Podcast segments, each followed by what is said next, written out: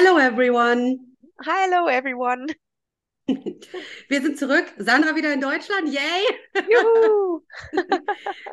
Und wir setzen uns dann heute gleich mal mit einem ganz besonders interessanten Thema auseinander, äh, welches Gegenstand der Episode 299 war, und zwar mit Psychedelic Science und Herrn Dr. Dennis McKenna.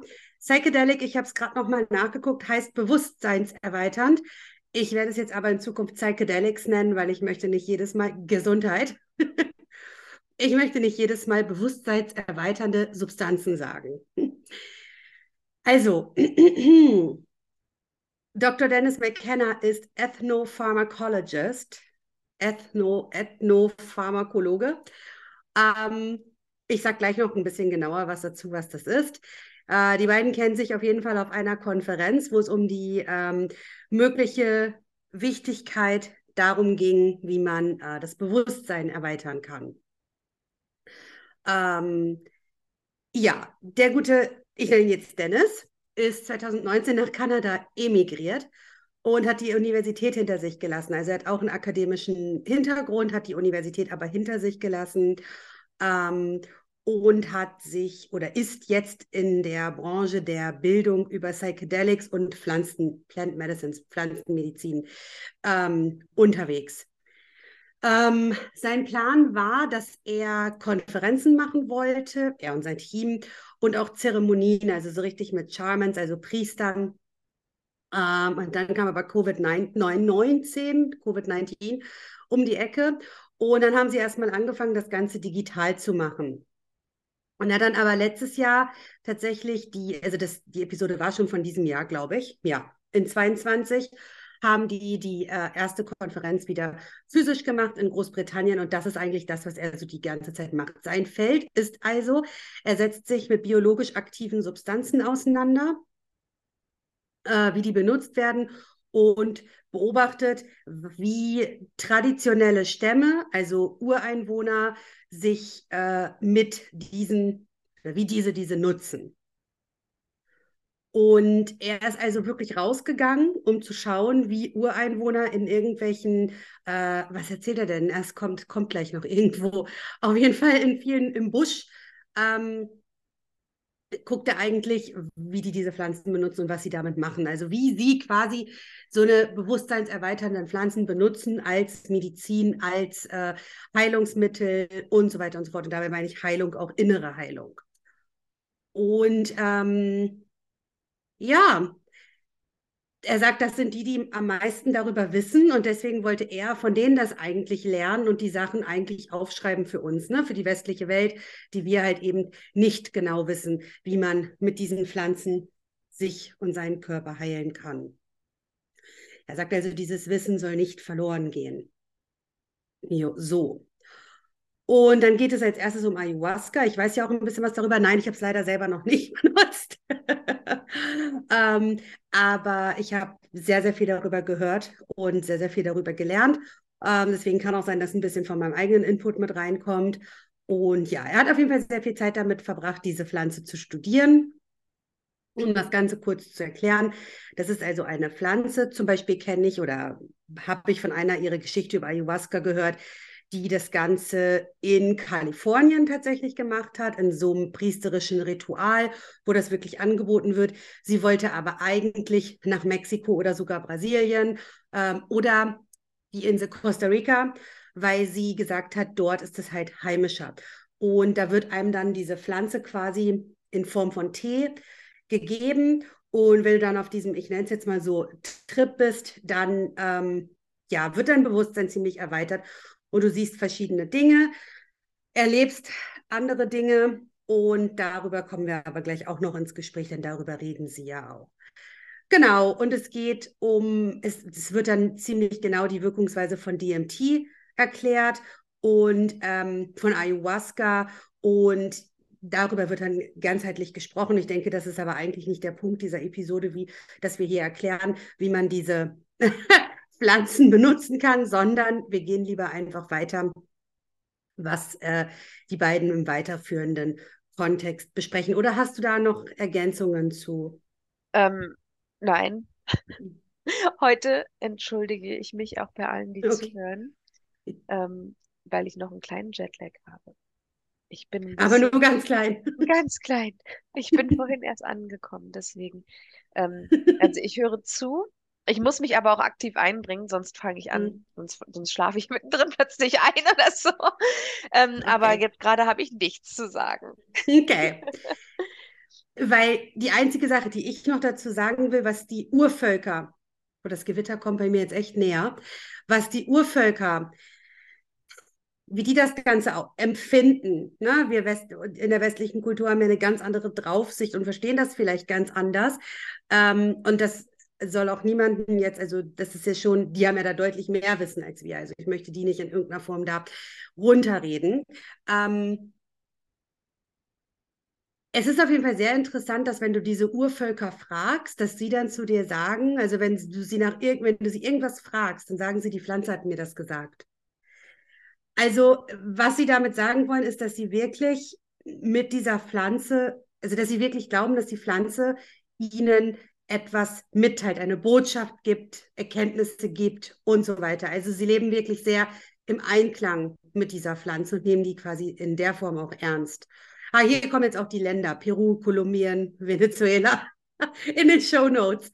Ähm, genau. Ähm, es ist tatsächlich so, dass derartige Pflanzen, und damit meine ich jetzt nicht nur unbedingt Ayahuasca, sondern sagen wir einfach bewusstseinserweiternde Pflanzen ähm, oder Pflanzen, die benutzt werden können, um das Bewusstsein zu erweitern, wurden sogar im 19. Jahrhundert beispielsweise dafür benutzt, bei Muskeloperationen ähm, genommen zu werden. Oh, das war ja so ein toller Satz. Sie wurden auf jeden Fall damals benutzt bei zum Beispiel Muskeloperationen. Also dann einfach wieder ähm, ja, verboten oder nicht mehr benutzt. Genau. Jordan spricht dann eine Theorie an, ähm, und zwar kommt die von einigen Wissenschaftlern, die daran aktuell arbeiten. Es geht darum, dass sie sagen, dass man einfach ähm, durch Ser Serotonin, was dadurch ja produziert wird, was wir eigentlich sowieso haben, aber ne, ähm, unterschiedliche Sachen oder Wahrnehmungen priorisiert. Ähm, das heißt, dass diese Theorie quasi dann auch erklären soll, warum die Psychedelics, ähm, wie soll ich das sagen? Äh, Äh, warum die, was meinst du? Sorry. ja, warte. Ähm, Genau, warum du dann unter, genau, um einfach vielleicht zu erklären, warum du, warum dein Gehirn so andere Sachen quasi rausgibt, wenn du unter der Wirkung dieser Pflanze bist. Das wollen sie quasi damit erklären. Und sie sagen, dass, dass es so ist, oder das wird da zumindest aktuell erforscht, als würden die Psychedelics Systeme in deinem Gehirn beeinflussen, die normalerweise nur bei Stress beeinflusst werden. Aber damit meine ich jetzt nicht, ich habe Stress, weil ich arbeiten muss, das Haus putzen muss und so weiter, sondern wenn du wirklich richtigen kognitiven, seelischen, psychischen Stress hast. Dass die gleichen Systeme einfach, die im Gehirn dabei aktiviert werden, dadurch aktiviert werden. Ähm, und in dem Moment ist dann ja natürlich für dich nicht mehr so wichtig, was sonst für dich wichtig ist.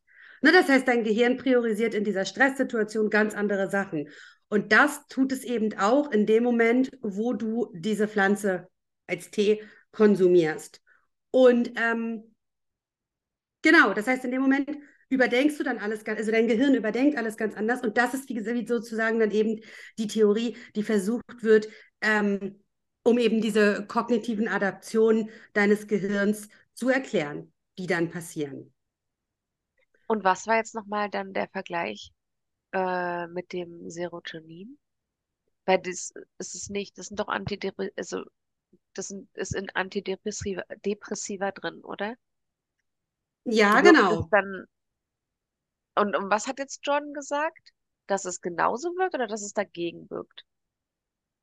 Nee, Serotonin ist eine, ein, eine Chemikalie, die ähm, Nachrichten zwischen Nervenzellen und dem Gehirn in deinem ganzen Körper hin und her ähm, bringt. Ja, Habe ich gerade gegoogelt. Hin und her kommuniziert. ja. Und So. Serotoninhemmer sind dann die Antidepressiva. Genau, Ja, genau. Und die, genau. also die würden ja dann eigentlich das Gegenteil machen. was die Psychedelics machen, oder? Ja, ja, Weil die die. Antidepressiva, ja. Genau. Ja, Ja, okay. ja. Die Okay. blockieren das, damit du Genau. nämlich genau, das ist Ach es ja. so, Du, Ser Serotonin-Hämmer, genau. Genau. Sorry, sorry. Ja. Nee, alles gut. Also diese Geschichte, die ich über Ayahuasca gehört habe, Aha. sie hat sich, wie gesagt, dieser Zeremonie unterzogen und sie hat, ähm, also bei ihr war das wirklich so zum Beispiel, dass es am Anfang gar nicht gewirkt hat und irgendwann hat es so richtig eingeschlagen und dann hat sie quasi eine ganz andere Realität wahrgenommen. Und das ist auch, da, da kommen wir auch gleich zu, zu genau diesem Punkt. Aber der eigentliche Punkt an der ganzen Sache, den die hier an dieser Stelle machen wollen, ist, dass das eben einfach verursacht, warum diese Nachrichten unter dem Einfluss der Medizin ähm, in deinem Gehirn ankommen, warum du dann diese Sachen siehst. Ja, Denn von dem Punkt kommen sie nämlich auf den nächsten Schritt, dass ähm, nämlich Patienten von Psychologen, die ähm, so etwas erlebt haben, so eine Zeremonie gemacht haben oder und so weiter, ähm, die sagen, sie sind in einer ganz anderen Realität, die aber realer ist als die eigentliche Realität. Und dort äh, ähm, treffen sie dann auch gewisse Entities, also gewisse Wesen, sag ich mal, Aliens und so weiter und so fort. Äh, du befindest dich also in ganz anderen Sphären. Und ähm, das ist dann quasi so wie ein Traum. Na, also Jordan sagt dann, ist das dann nicht eigentlich nur wie ein Traum? Mhm. Ähm, weil, weil es sonst nicht zusammenpasst, ne? Weil es ist ja Ja. eigentlich theoretisch genau das Gleiche. Ähm, ist es aber nicht. Denn ähm, die, Konzept, die Conceptions, die, ah, wieder nicht alle Wörter nachgeguckt. Furchtbar. Aber das sieht man uns, glaube ich, nach. Ja, sicherlich. Ähm, die Empfängnis, die Vorstellung, die Auffassung Ja, ist eine ganz andere ähm, auf dem tiefstmöglichen Level unseres Gehirns. Das heißt, wir können das theoretisch nicht mit einem Traum gleichsetzen. Na, das ist also nicht das Gleiche. Weil unser Experte Dennis erklärt dann nämlich, dass unser Gehirn auf eine ganz gewisse Art und Weise die Realität filtert. Und das tut es, damit wir damit, hört man das? Den Was? Donner? ja, ich habe gerade gedacht, irgendwas hätte an Ja. deinem Mikrofon ge. Nee, Ah, es ist der ah, Donner ja. tatsächlich. Ah ja, krass. Ähm, unser Gehirn macht das einfach, damit wir mit den Situationen umgehen können. Und was die Psychedelics machen, ist dann einfach, dass sie genau diesen Filter wegmachen für eine gewisse Zeit. Ähm, das heißt, in dem Moment wirst du überflutet mit all den Informationen, die dein Gehirn die normalerweise wegmacht. Wo, und das ist wieder das mit diesem Filter von vorher, beziehungsweise mit dieser Priorisierung deines Gehirns, dass du ähm, normalerweise dich halt auf die Sachen konzentrierst, die halt in deiner hier Realität gerade priorisiert werden müssen. Aber in dem Moment bist du in einem ganz anderen, dein Gehirn ist in einem ganz anderen Zustand und ähm, setzt sich entsprechend mit ganz anderen Sachen aus, aus dem auseinander. Und Ayahuasca, Ayahuasca, ich kann es gar nicht richtig sagen auf Deutsch. Äh, in einem englischen Satz fällt es leichter, weil man es, also ich habe halt ein vier Stunden Video darüber gesehen, was die da erlebt hat. Äh, dann hörst du es halt auf Englisch die ganze Zeit. Ah, egal. Auf jeden Fall, das nimmst, das machst du ja zum Beispiel auch, um dein Trauma zu behandeln, um ein Trauma, eine Depression, äh, weiß ich nicht, was für andere Sachen, einfach dich damit auseinanderzusetzen, denn das kannst du in dem Moment. Weil wenn du dann wieder rausgehst, kannst du ganz anders da drauf schauen aufgrund dieser Erfahrung. Ähm, ja. Das heißt, Ja. du hast dann quasi ein Standardnetzwerk und das jagst du in dem Moment in die Luft, sagt der. Und danach fällt das Gehirn dann eigentlich wieder zurück in seine normale Funktionsweise, aber es funktioniert jetzt besser. Es ist quasi, als hättest du die Neuronen aufgeräumt in deinem Gehirn, ähm, weil du einfach mehr Einblicke dadurch gewonnen hast. Ne? Ja, Und ich glaube, beziehungsweise jetzt dafür, also ähm, äh, offen bist, das durchzulassen.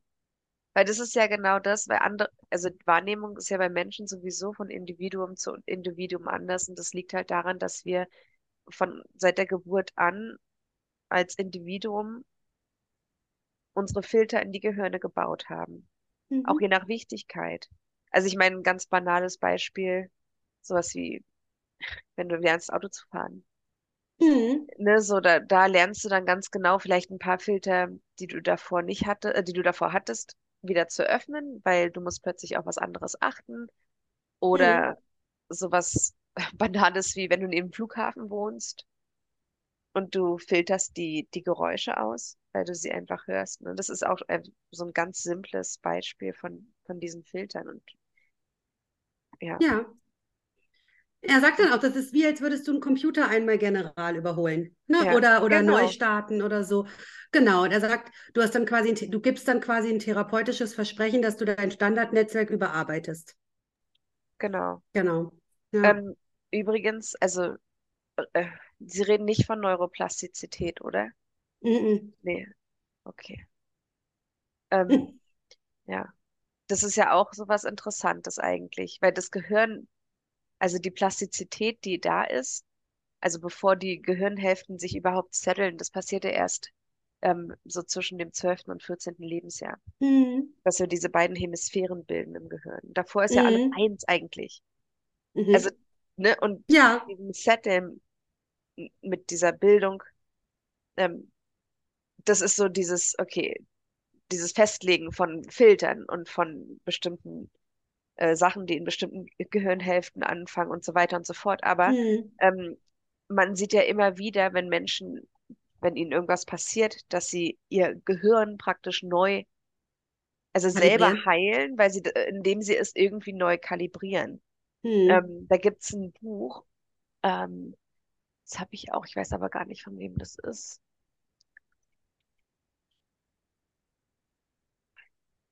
Norman, Moment, oh Gott, weiß nicht, wie man das ausspricht.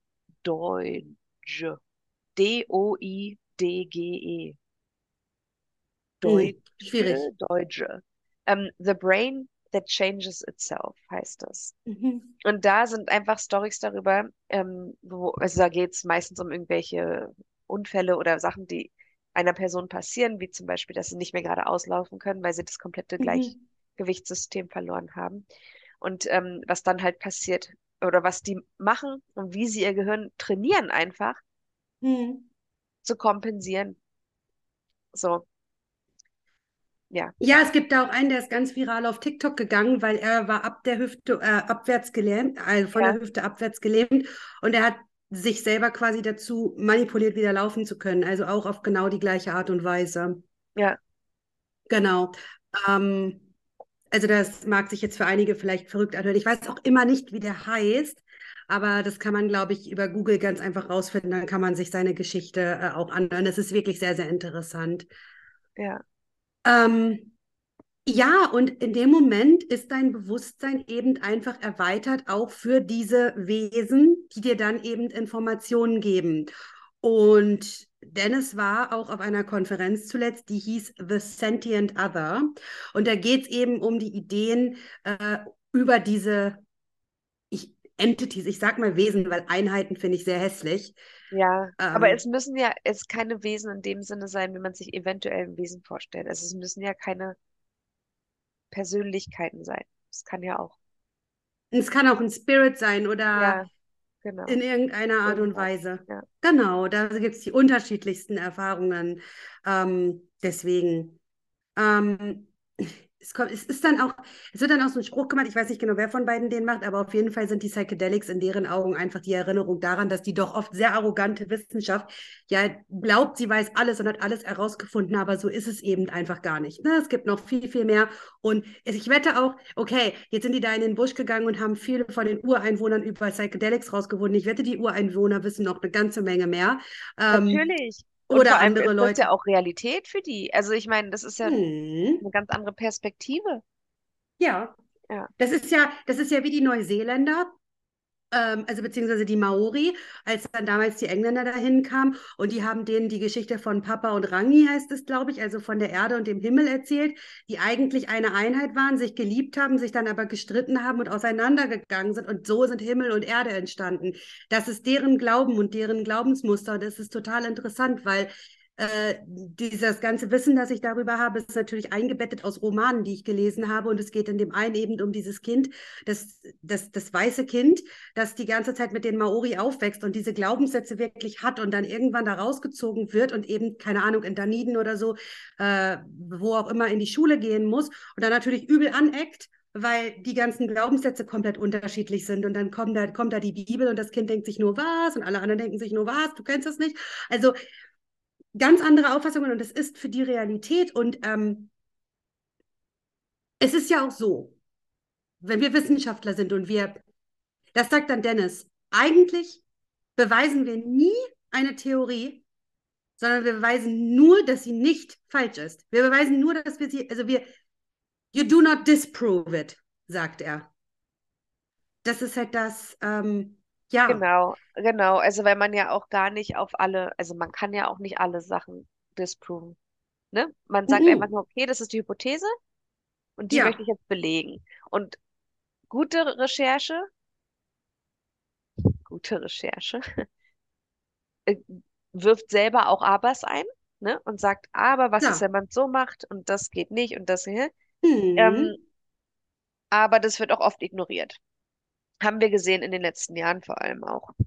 Mit Äh, Impfforschung. Ich habe sogar in meiner Bachelorarbeit Ärger bekommen, ähm, weil ich, ich habe einen Laut erfunden. Also ich habe für die englische Sprache einen, einen E-Laut erfunden, ähm, den ich ganz klar und deutlich gehört habe in der Serie, die ich analysiert habe.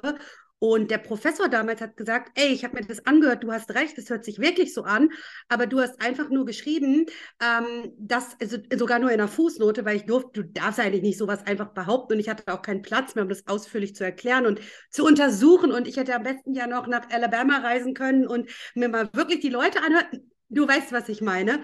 Und damals hat er dann gesagt, ey, das war voll der gute Ansatz, aber du hättest ein Aber sagen müssen.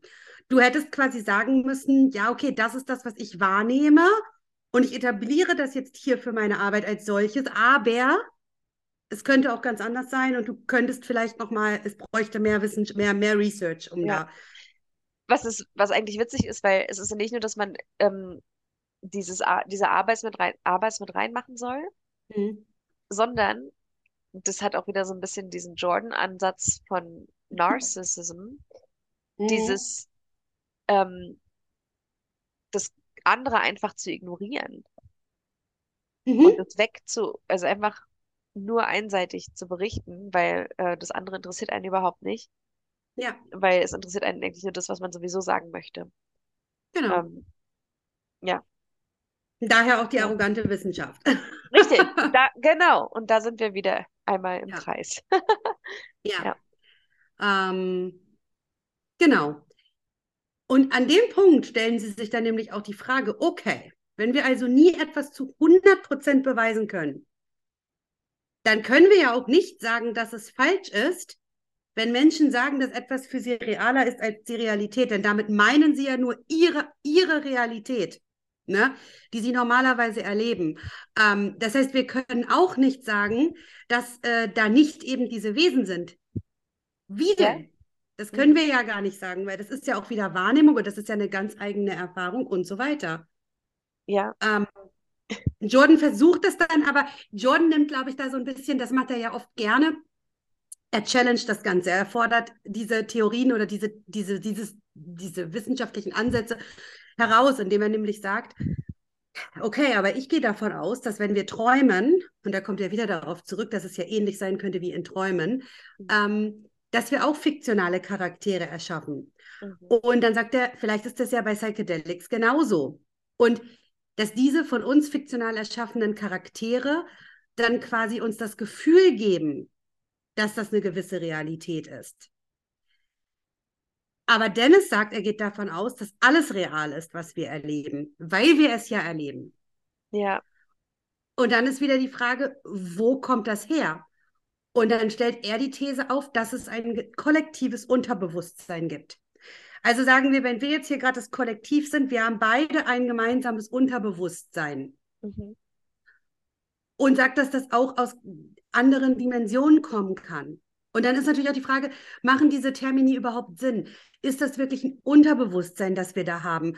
Äh, gibt es andere Dimensionen? Weiß man nicht. Ganz kritisches Thema. Vielleicht ist es einfach wichtiger, dass wir uns darüber Gedanken machen, was mit den Informationen ist, die wir bekommen haben in diesem Zustand von diesen Wesen, von diesen Entities. Ähm, Und es ist einfach wichtig, weil wir die brauchen, weil die uns etwas beibringen können. Und dass man das einfach mal zulässt. Ne, das ist ja auch ganz, ganz wichtig. Du kannst ja nicht von Anfang an sagen, nee, also der hat da jetzt so eine Zeremonie mitgemacht und jetzt erzählt er, dass er da irgendwelche Informationen von im besten Falle Aliens bekommen hat. Vielleicht sind das aber Informationen, die zumindest mal gehört zu haben, könnte vielleicht gar nicht so schwer sein. Ja. Und ja.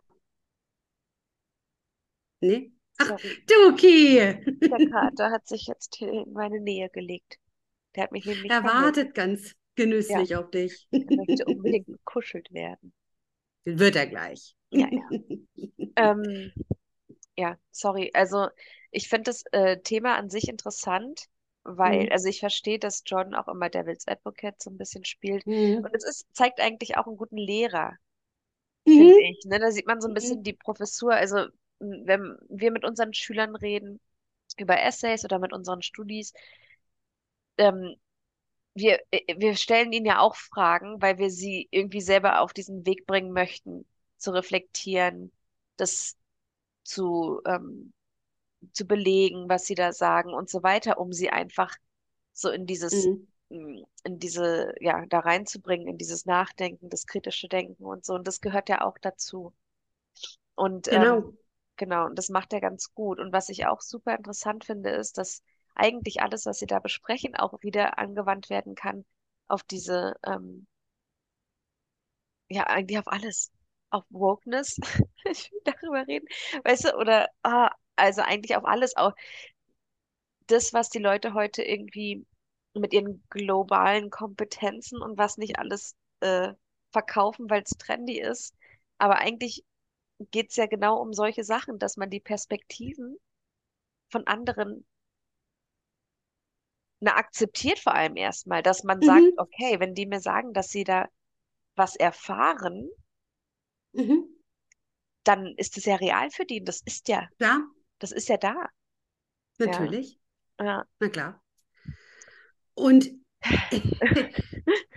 Sie vergleichen es dann nämlich auch gegen Ende und das finde ich ganz, ganz interessant. Also es ist ja klar, dass das Ganze wirklich als ähm, Therapie genutzt wird. Ne? Es ist, ich glaube, es geht wirklich niemand zu einer Ayahuasca-Zeremonie, um auf dem Trip zu sein. Ich meine, dann können sie sich auch irgendwelche Partydrogen nee, schmeißen. Darum geht ja, es nicht. überhaupt Ne? nicht. Das, das muss ganz klar gemacht werden. Und wenn du auf so ein Retreat gehst und dann, ach so, da könnte man dann vielleicht gleich mal Werbung machen, ähm, unbezahlte Werbung leider, äh, für diese Netflix-Dokumentation How to How to Change Your Mind. Ich glaube, muss man mal googeln. Irgendwie sowas. How to Change Your Mind. Da geht es nämlich auch um Psychedelics und um Wissenschaftler, die heißt sie so, ja, ne? How to change your mind, ja. Genau.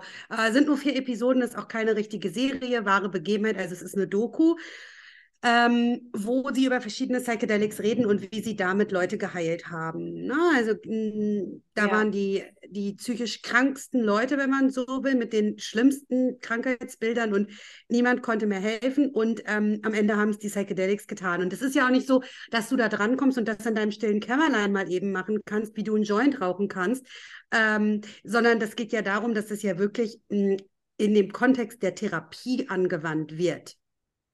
Genau, und Orten. Ich kann, ne? Also man genau. kann sich schon auch, man kann, also ich glaube, es gibt auch, also über LSD reden sie ja nicht. Nur ganz kurz Nee, aber da geht es in der. Doku drum um In, LSD. genau, genau. Und das ist ja auch sehr ähnlich. Und du kannst ja, also Mhm. es gibt ja genügend Menschen, die ähm, ein ganz normales Leben leben, aber halt gelernt haben, Microdosing zu machen jeden Tag. Mhm. Ne? Also ich kenne auch welche, die das machen. Und ähm, also da musst du dich natürlich mit auseinandersetzen und Voll. gucken, wie es wirklich klappt und passiert und so weiter und so fort. Ja. Aber die Leuten, Leute, Leuten, die Leuten, die Menschen, die das machen, die sind jetzt, die, ja, die sind gut drauf. Also, nee, nicht gut drauf. Von, also, die, die, ja, die haben sowas wie eine Bewusst, so, so eine Erweiterung einfach. So, eine- so Ja, eine, logisch. Ja. ja, und ähm, die, die Microdosing machen, die Mhm. kommen auch wirklich weit im Leben. Also, das sind Leute, die Ja.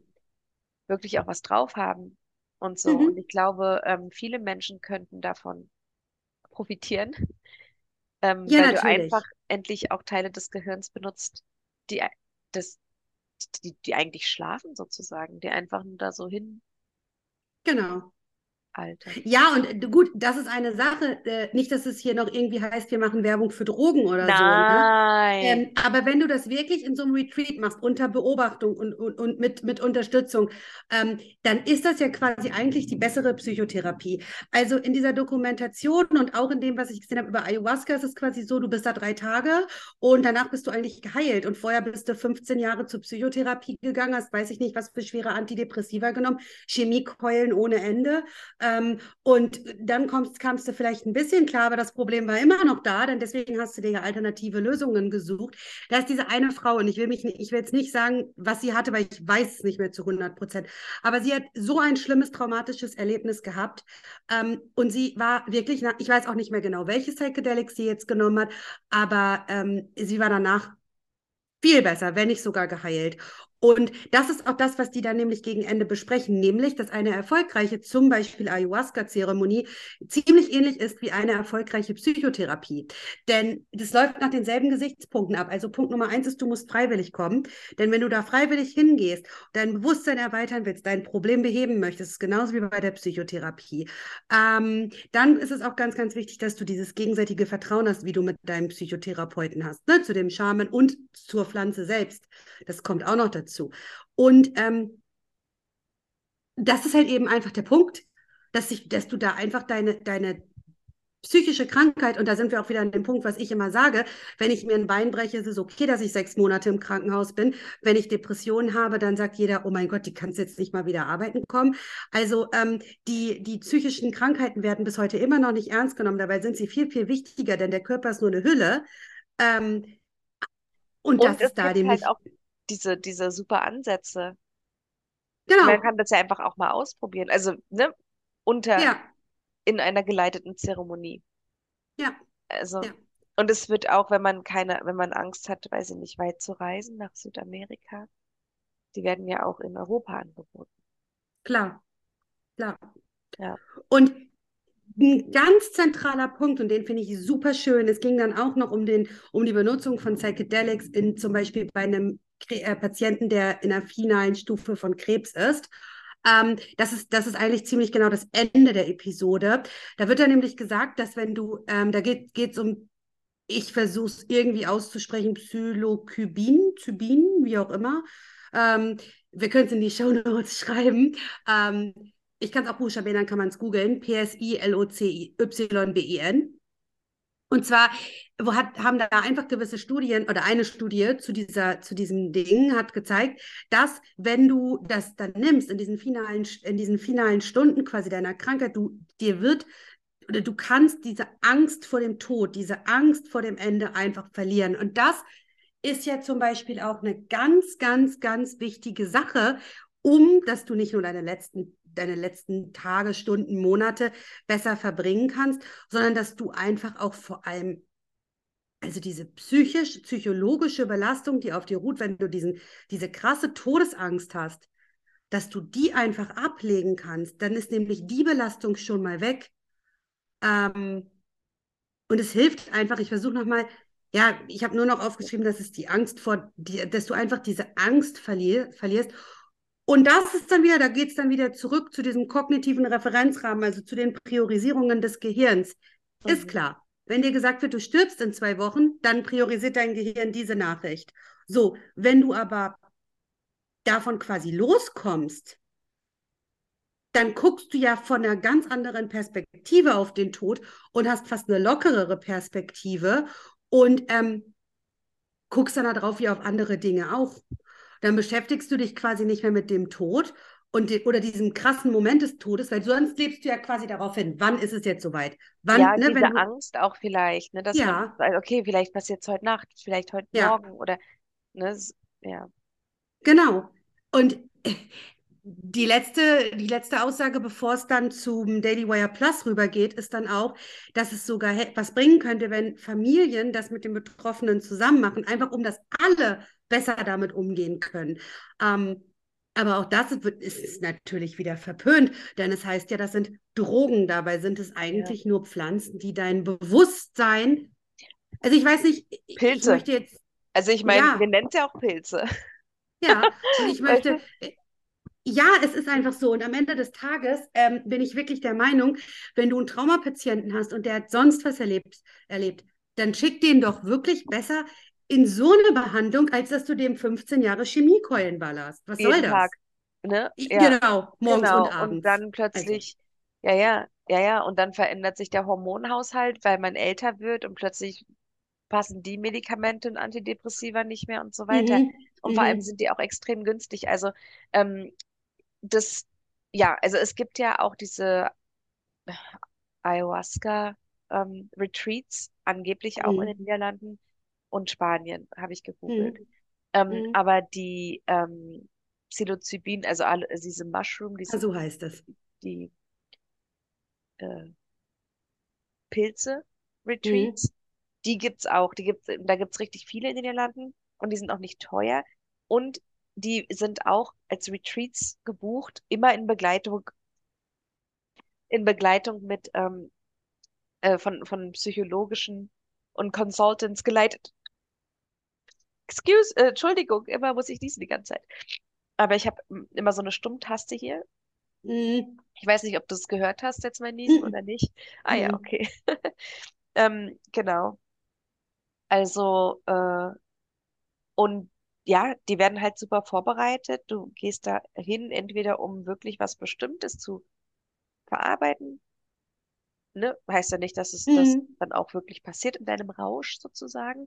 Aber du Mhm. wirst dabei betreut. Ich meine, viel besser Mhm. kann es gar nicht gehen.